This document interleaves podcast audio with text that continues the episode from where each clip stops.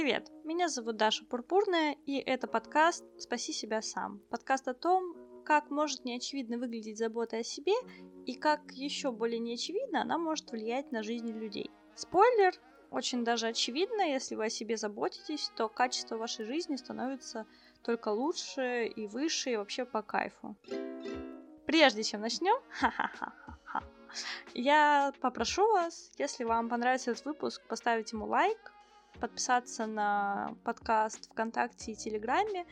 ВКонтакте он называется «Спаси себя сам» подкаст, в Телеграме точно так же «Save Yourself» подкаст. Вы можете написать свои истории, связанные с заботой о себе, о том, например, как она у вас э, проявляется, или о том, как она у вас, наоборот, не может проявляться, или какие-то истории, которые с этим связаны. Потому что жизненный опыт э, других людей практически лучше всего учит нас, как поступать, особенно если мы не совсем понимаем, как это работает. Добро пожаловать в первый выпуск, и сегодня мы с вами поговорим на три темы. Первое, кто я вообще по жизни такая и зачем веду этот подкаст. Вторая, это кто, как реально все-таки забота влияет на нас. И третий — это моя собственная категорийная, категоричная, очень категоричная, моя собственная база. Так, Даша, хватит э, разговаривать мемами. Ты ведешь важный образовательный контент. Ладно. База. Так вот. Э, и третий раздел — это категории, по которым я сама разбила заботу о себе, потому что это настолько широкое действие, что его тяжело как-то увязать в одно определение — хотя Википедия его нам дает. Итак, забота – это комплекс действий по отношению к какому-либо объекту, нацеленных на его благополучие. Что это нам дает? Да то, что забота это по большому счету обеспечение самого себя, ну если мы говорим про self-care, да, обеспечение самого себя всем самым кайфовым в этой жизни. Это счастьем, процветанием, обеспеченностью, здоровьем, деньгами, силой, любовью, всем. То есть, по большому счету, все, что мы с вами делаем в качестве заботы для себя, особенно если она экологична по отношению к нам окружающим, то это будет однозначно нам в плюс. Вроде как это очень понятная мысль, но иногда нужно повторять такие понятные мысли, чтобы не забывать свои цели и ценности. И вот так совершенно незатейливо и незаметно я подошла к вопросу, а кто я вообще такая. Напомню, меня зовут Даша Пурпурная, и вообще первую очередь я художница современного искусства, а во вторую очередь я наставник по заботе о себе и самоценности и вообще выходу из творческого тупика. Наставник — это человек, который как бы не психолог, но как бы несет подобную функцию. Я на консультациях говорю людям, как они могут себе помочь, но при этом они сами делают все шаги. Мы с ними разбираем какую-то проблему, какую-то ситуацию, и вот потихоньку выходим на какой-то более-менее рациональный и при этом подходящий конкретному человеку маршрут. Но поскольку эта тема абсолютно всем актуальна, ну прям вообще всем, кроме тех, кто, естественно, не хочет э, жить хорошо, то вести подкаст будет с точки зрения моих ценностей куда более э, логично, поскольку будет охват больше публики, чем на личных консультациях. Какие же такие у меня, блин, ценности, что я про них уже третий раз вам говорю и не называю их напрямую? Ну, тут все на самом деле изи. Uh, моя главная ценность — это свобода и удовольствие. То есть в любой своей деятельности, какой бы она ни была, я всегда исхожу из того, чтобы проявлять свободу по отношению к себе или другим людям и получать удовольствие или наполнять чужую жизнь удовольствием. Вроде как звучит ну так, очень наивно и по-детски, но давайте сейчас на секундочку задумаемся — а кто из нас реально чувствует себя свободным и расслабленным и умеет получать удовольствие от всего, что происходит вокруг? Ну, не все сто процентов, однозначно. И этому возможно научиться, и для меня это действительно большая ценность, потому что когда человек свободен, он может сделать что угодно. Его не ограничивают ни установки, ни какие-то чужие взгляды, ни проблемы. То есть человек полностью раскрепощен. И тут мы переходим к следующей важной части этого подкаста. Зачем вообще о себе заботиться? То есть как-то так я случайно с ценности перепрыгнула на тему «Зачем?». Да вот почему. Потому что свобода — это наша внутренняя опора. Внутренняя опора — это те внутренние ценности, на которые мы можем опираться, чтобы чувствовать себя хорошо. Бывают внешние опоры и внутренние опоры. Внешние опоры — это другие люди, обстоятельства, работа, например, да, это может быть даже здоровье в какой-то степени, может быть ваша семья, друзья, дети, это может быть любимый сериал, это может быть э, что угодно. То есть что-то во внешнем. И как только внешняя опора ломается, а мы все понимаем, что люди умирают, э, государство рушится, сериалы закрываются, работы прекращают работать, то когда рушатся внешние опоры, то мы все с вами оказываемся в такой депрессивной яме, типа, о боже мой, а как дальше жить, а что делать, я вообще не знаю, зачем жить, боже мой. Мы обращаемся к внутренним опорам. И если они слабые, а у нас в обществе, к сожалению, они довольно часто слабые, то мы чувствуем себя плохо, подавленно, и вот это вот все. Я не хочу описывать много это чувство. Я думаю, что если вы до сюда аж дослушали, до седьмой минуты, то примерно понимаете, что такое чувствовать себя плохо. Так вот, та самая свобода внутренняя, когда мы можем делать то, что хотим, не волнуясь о том, кто о нас что подумает, или как это будет смотреться, или еще что-либо, это и есть наша внутренняя опора. И внутренние опоры, они как раз-таки растут через заботу о себе. Вот таким хитрым совершенно путем мы пришли к нашему основной теме подкаста всего. Заботиться о себе. Какие вообще бывают внутренние опоры? Чтобы, ну, вас немножко в эту тему внести. По-любому они у вас есть, сто процентов. Но давайте подумаем, какие они могут быть. Например, это самоценность, когда мы понимаем, что я ценная личность, что я хорош просто по факту своего рождения. Моя ценность не измеряется, например, энергией, вложенных в других людей. То есть неважно, как сильно я буду стараться угодить кому-то другому, от этого моя ценность не станет меньше, если я кому-то откажу, да. Еще одна важная внутренняя опора — это знание своих ресурсов то, откуда вы черпаете энергию. Этот список, он очень индивидуальный, потому что для кого-то может быть наполняющим действием прогулка, а для кого-то, например, это будет наоборот сидеть дома под одеялком. Но тот момент, когда вы понимаете, вот что я могу получить энергию из вот этих вот-вот пунктов, это уже говорит о том, что какое бы внешнее событие ни произошло, вы сами можете себе оказать вот эту вот опору. Однако все люди заботятся о себе, и вы в том числе, но все люди делают это по-разному. Думаю, это довольно очевидно, потому что мы все растем немножко в разных семьях, с разным прошлым, будущим и настоящим. И то, как мы проявляем к себе заботу, оно в том числе сформировано тем, какое было наше детство. Я никогда не перестану удивляться тому, как классно работает человеческий организм, и что, в принципе, он ну, настолько сложно устроенный механизм, что это просто потрясающе. На самом деле, то, как мы будем проявлять заботу о себе, формируется у нас еще в первые месяцы жизни. Только задумайтесь. Под воздействием а, наших отношений с близкими родственниками. То есть с мамой, там, папой, возможно, или его отсутствием, бабушками, дедушками и так далее том числе даже кошками и собаками для кого-то. Поскольку у нас формируется разная привязанность к людям, начиная с самого младенчества, она может развиваться по четырем основным направлениям. Это надежная привязанность, избегающая привязанность, тревожная привязанность и э, беспорядочная привязанность. Все они являются следствием, ну, какой-то перенесенной в детстве, возможно, небольшой травмы, если, например, родителей часто не было, или там мама часто лежала в больнице и болела. То есть какие-то такие вещи, которые уже на маленьком ребенке сказываются. Чем больше времени младенец проводит в тесных э, объятиях э, близких людей, тем он спокойнее и увереннее в себе. Так вот, причем тут эти дурацкие младенцы вообще? Мы говорим про заботу, ты до этого вообще говорил про внутренние опоры, что происходит? Так вот, все люди заботятся о себе настолько, насколько они могут.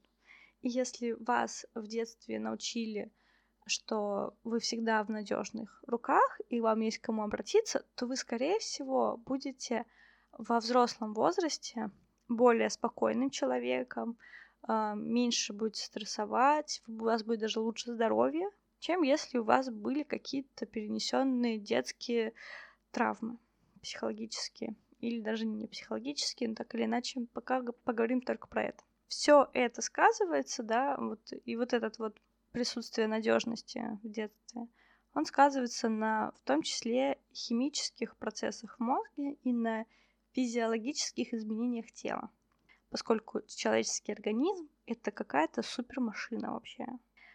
Мозг влияет на гормоны, гормоны влияют на выброс э, в кровь э, веществ, э, кровь влияет на мышечный скелет, там просто буря из всего, и, и я это вот сейчас описывать, я могу это сделать, но это будет отдельный огромный выпуск, полный моих придыханий, таких типа, нет, ну вы представляете, оказывается. Сейчас я хочу рассказать все-таки немножко про то, как по-разному может выглядеть забота о себе. И, например, для человека, у которого все было хорошо, у него определенный уровень серотонина, и он не требуется в постоянной его количестве поддержки. Для него будет нормальным просто вести какой-то здоровый образ жизни, этого будет достаточно. Но если у человека, например, был тревожный тип э, привязанности, то у него постоянно будет состояние, как будто все вокруг это огромный стресс. И вся энергия человека будет уходить на борьбу со стрессом, даже если его нету. Даже если человек лежит спокойненько на диване и смотрит какую-нибудь обалденную корейскую драму, он все равно на подкорке мозга такой, а, блин, точно, там же нужно срочно встать и сделать а, вот это действие. Вот этот знакомый невротизм, да. Или наоборот, если это избегающий тип привязанности был доминирующим, да, то вся энергия все еще уходит на борьбу со стрессом, но это еще меньше заметно, потому что человек не будет проявлять этот стресс вовне, он будет еще сильнее замыкаться в себе. И все это влияет на наше здоровье. Представляете? Ну, думаю, что да. Все-таки уже про это говорят на каждом шагу, и слава богу, это очень прекрасно. Для человека, у которого есть определенная тревожность, простой физической заботы о том, что вести здоровый образ жизни, будет недостаточно. Как, в принципе, для всех остальных, но тут будет это более заметно. Людям с тревожностью чуть больше стоит проявлять, например, духовной заботы о себе. Я чуть позже расскажу, что это. А человеку, который больше привык замыкаться и вообще не проявлять какой-либо стресс, для него, наоборот, будет еще больше пользы принесет, если будет включаться в жизнь эмоциональная забота о себе. Вот это все мы сейчас с вами услышали. И сейчас я расскажу, какие есть э, основные мной выделенные категории заботы о себе. Я выделила 9 основных категорий. Их может быть бесконечное множество. Кто-то другой их выделит 5, кто-то выделит там 25. Это не так важно. Мне комфортно работать вот с этим количеством, с этим списком, и то они между собой перекликаются. Начнем сначала. Бытовая забота о себе. Все просто понятно. Чистить зубки, спать, готовить себе поесть, периодически выходить подышать воздухом, стирать одежду. То есть то, что в принципе происходит каждый день в нашей жизни.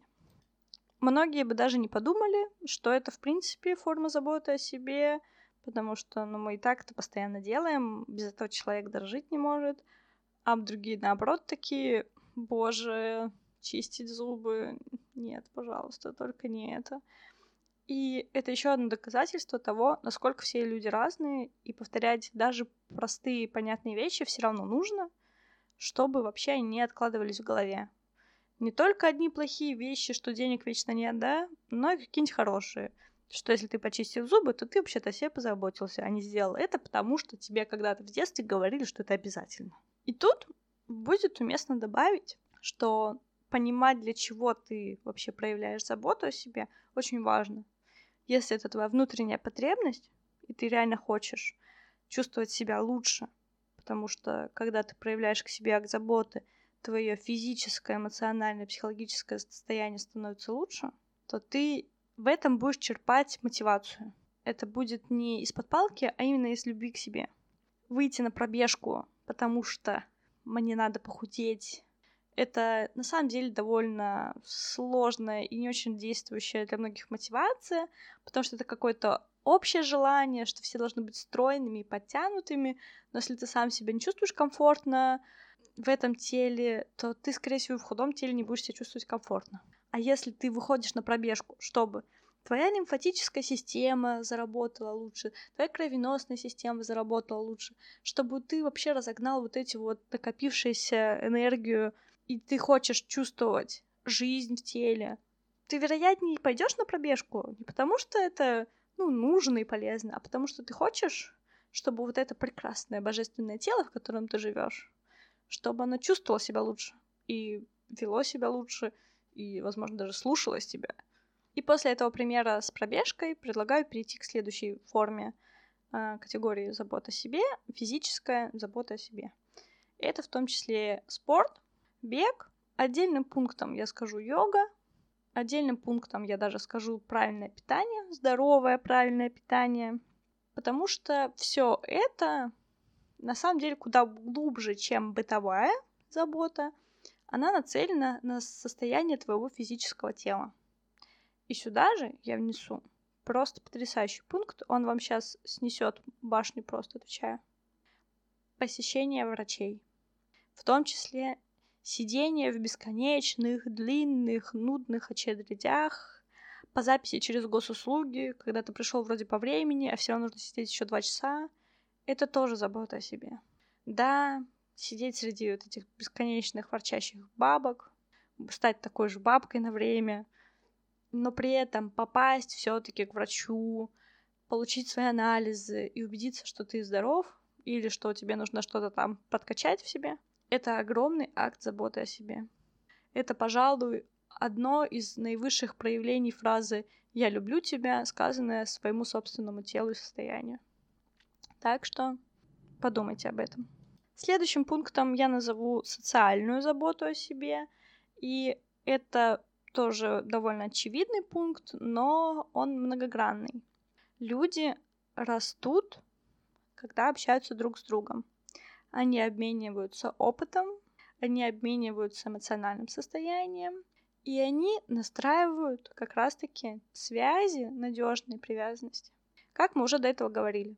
Если у вас, например, какие-то есть проблемы с типом привязанности, да, например, тревожные, постоянно боитесь, будучи в отношениях, например, это очень простой пример, но понятный, будучи в отношениях боитесь, что вас постоянно бросят, или вы будете вести себя как-то не так, и человек от вас уйдет, как раз-таки настраивание э, здоровых социальных связей поможет вам прокачать вот эту внутреннюю свою настройку, да, и вы сможете плавно, постепенно, да, но сможете перейти к надежному типу привязанности. Не в том идеальном виде, который он мог бы быть, но если он вообще тоже вопрос, сами понимаете. Но действительно вы сможете облегчить свои переживания. Парадоксально, но чтобы ты чувствовал себя комфортно в обществе, нужно чаще быть в комфортном для себя обществе.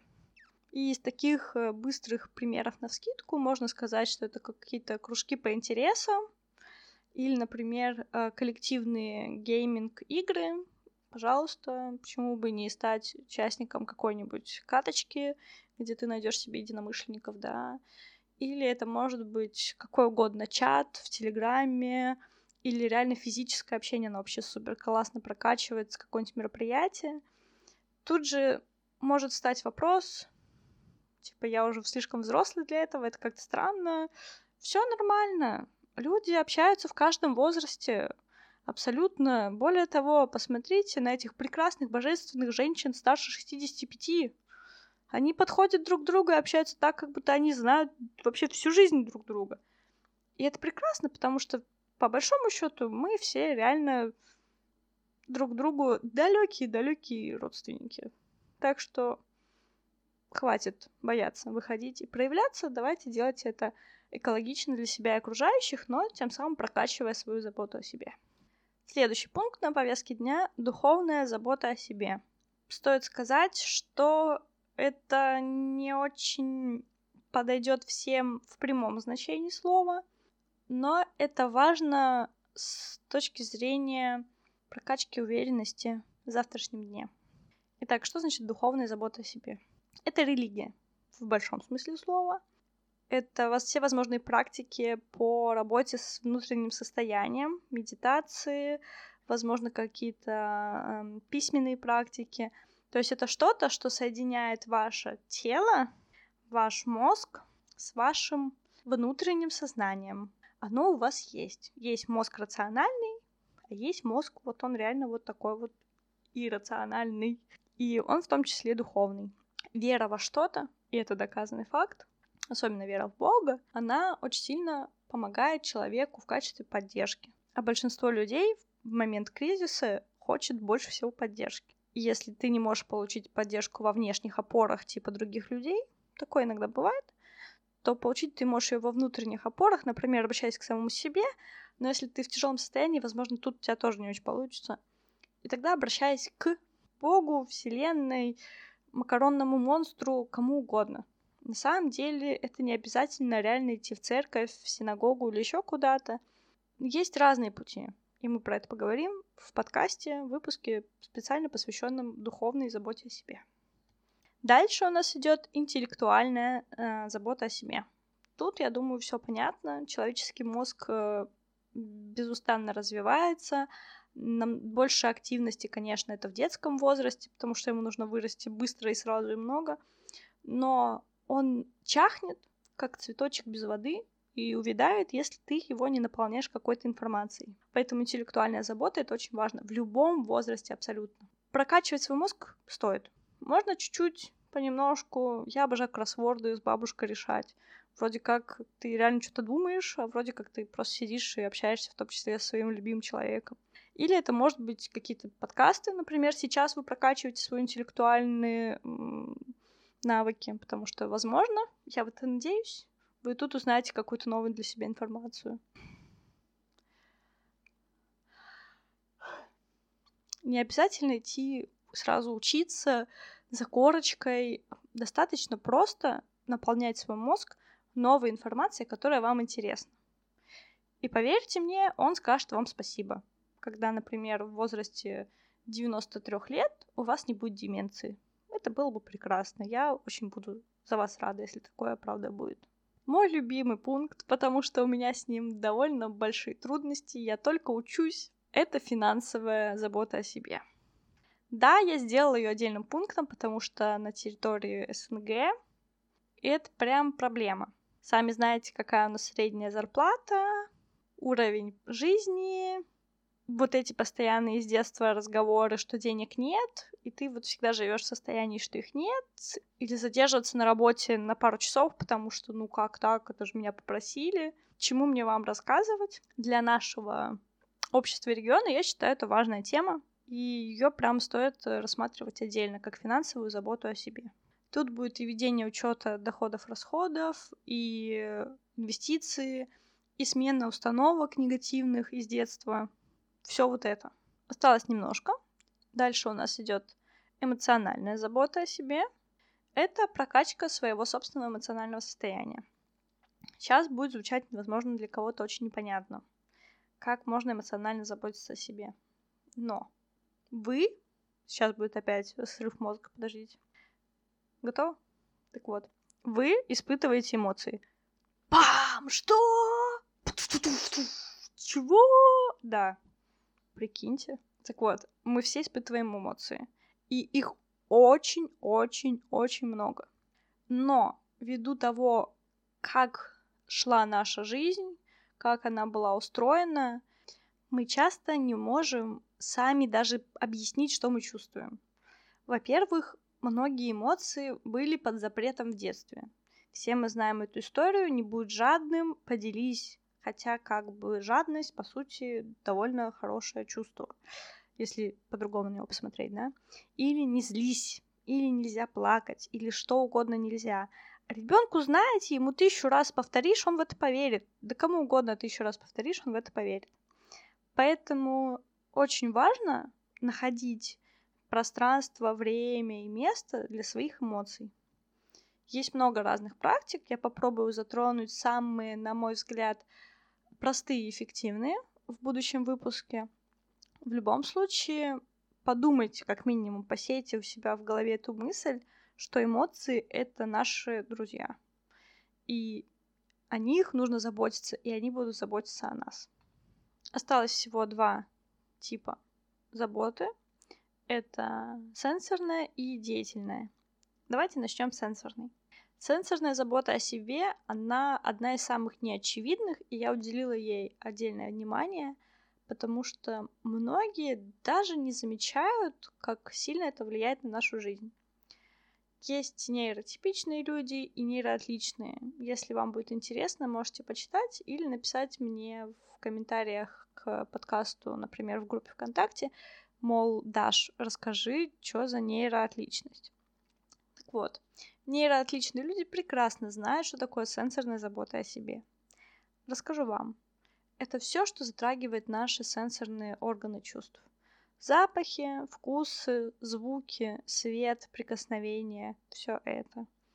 Поверьте мне, ваша жизнь станет намного приятнее, как только вы добавите чуть больше сенсорной заботы в свой быт. Например, мягкое постельное белье, и вам будет приятнее комфортнее спать. Или вкусный запах э, дома, при помощи какой-нибудь свечки или диффузора, таких штук много, вам будет комфортно в том месте, где будет вкусно пахнуть. Или наоборот, проветривать помещение, чтобы был воздух чистым и свежим. Или мой любимый пример с бабушками и поликлиникой из раздела про физическую заботу, да, где вы сидите в этой дурацкой очереди, вот вы сидите уже 8 часов подряд, они все обсуждают э, то, как плоха, например, нынешняя власть. И вообще ты видела у Кобзона новая прическа. Вы можете позаботиться о себе тоже сенсорно и заглушить все эти их переживания своей любимой музыкой. Вам станет комфортнее. Вы позаботитесь о себе таким образом. Более подробно мы поговорим в отдельном выпуске. Если вы еще не поняли, то на каждый тип заботы о себе будет по отдельному выпуску. Так что как минимум еще 9 выпусков вас ждет. И последний тип но не по значимости. Это деятельная забота о себе. Это все, что касается нашей деятельности. Будь то работа, учеба или хобби, все, что связано с тем, чем мы занимаемся в течение дня. Не секрет, что работа или учеба занимает от дофига до дофига часов в наших сутках, и поэтому позаботиться о себе во время вот этого очень важно. Ну, важно, чтобы вам нравилось то, чем вы занимаетесь, или приносила хотя бы минимум удовлетворения. Это большой пласт нашей жизни, в котором тоже стоит позаботиться о себе. Что ж, думаю, что это вся та информация, которую я хотела дать вам сегодня. Я постаралась не сильно расплескиваться по разным сторонам, сделать немножко таких крючочков на будущее, чтобы вам было интересней в будущих подкастах. Например, у нас точно будет э, подкасты по всем этим типам заботы о себе. И помимо этих тем хотелось бы еще затронуть более глобальные и при этом довольно узконаправленные, которые смогут поддержать кого-то и помочь, например, в теме селфхарма или посттравматического стрессового расстройства и подобных тем. Так что ждите. С вами была Даша Пурпурная. Очень рада, что вы дослушали аж до этой 30 какой-то там минуты. Я очень вам благодарна и благодарю, и благодарна, и благодарю, и люблю, и обнимаю. И, в общем, и, и, и, все, все, все, я пошла. Пока, хорошего дня. Подписывайтесь, ставьте лайки, э, присылайте каштанчики и вот это все. Чмоки-поки.